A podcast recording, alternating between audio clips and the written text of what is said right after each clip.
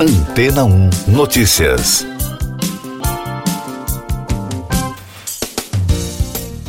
Bom dia! Um estudo italiano revelou que o mecanismo de ação que leva à fadiga ou exaustão incapacitante relacionado à Covid longa é acionado por uma deficiência de arginina, um aminoácido produzido naturalmente pelo organismo. A doença afeta uma em cada três pessoas que foram contaminadas pelo vírus SARS-CoV-2. A informação foi divulgada no estudo realizado pela Fundação Policlínica Universitária Agostino Gemelli, do campus da Universidade Católica de Roma. Atualmente, na ausência de terapias em larga escala disponíveis contra a Covid-19 prolongada, restaurar os níveis de arginina pode representar uma nova estratégia integrativa eficaz contra a fadiga crônica, informaram os especialistas em reportagem da agência de notícias ANSA. No final do ano passado, depois de um grupo internacional de cientistas apoiados pela Organização Mundial da Saúde ter elaborado a primeira definição de Covid longa, o estudo deu um passo importante para entender a doença.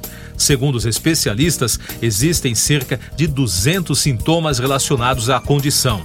O estudo definiu que considera-se Covid longa quando uma pessoa com histórico de infecção provável ou confirmada por SARS-CoV-2, geralmente três meses desde o início, apresenta sintomas que duram pelo menos dois meses e não podem ser explicados por um diagnóstico alternativo.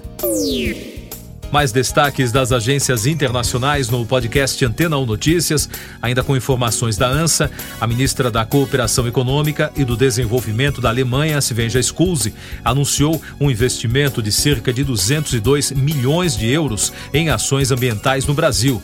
O anúncio foi feito na segunda-feira em preparação à visita oficial do chanceler Olaf Scholz ao país subiu para 61 o número de vítimas de um ataque terrorista ocorrido em uma mesquita em Peshawar, no Paquistão, na última segunda-feira. Já a quantidade oficial de feridos diminuiu para 152 e 62 deles continuam internados em hospitais da região, informou a agência de notícias italiana.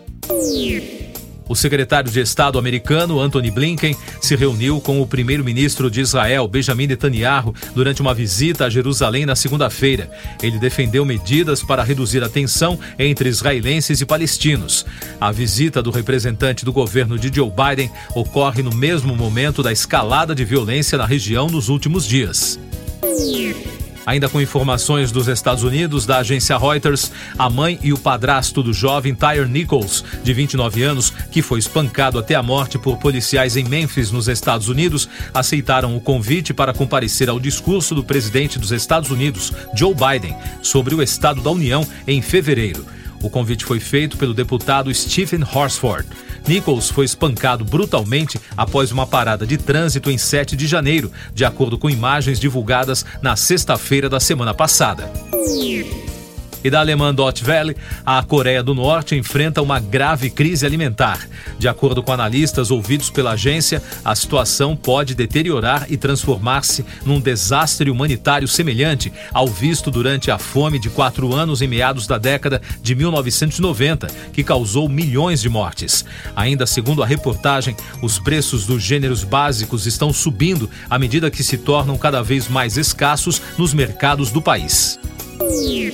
Eu sou João Carlos Santana e você está ouvindo o podcast Antena 1 Notícias, agora com os destaques das rádios pelo mundo, começando com informações da Capital FM de Londres.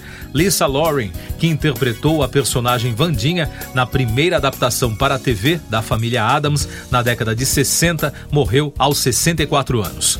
A filha da atriz, Vanessa Fomber, confirmou a morte à Variety. Lisa faleceu depois de ser retirada do suporte de vida apenas quatro dias depois de sofrer um derrame que teria sido causado pelo fumo e pela pressão alta. Harry Styles, Lizzo e Sam Smith são algumas das atrações confirmadas para o Grammy no próximo domingo. Além disso, de acordo com os organizadores, Trevor Noah retornará como anfitrião da premiação, liderando o evento repleto de estrelas que este ano deu várias indicações a Harry, Adele e Beyoncé. O cantor britânico Harry Styles, por exemplo, recebeu nesta edição seis indicações, incluindo gravação do ano, melhor vídeo musical e álbum do ano. Dos Estados Unidos, informação da Fox News. O cantor da Motown, Barrett Strong, morreu aos 81 anos.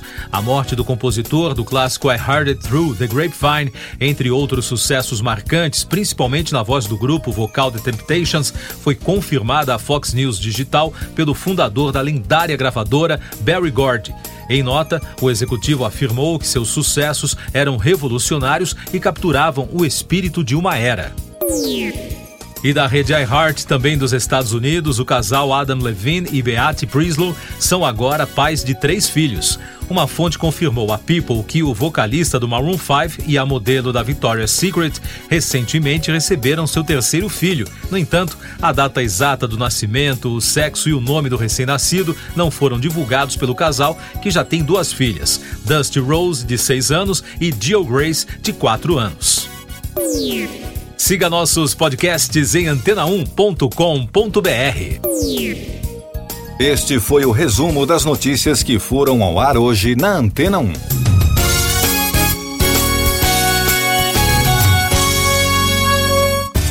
Depois de tanto conteúdo legal, que tal se hidratar com água rocha branca?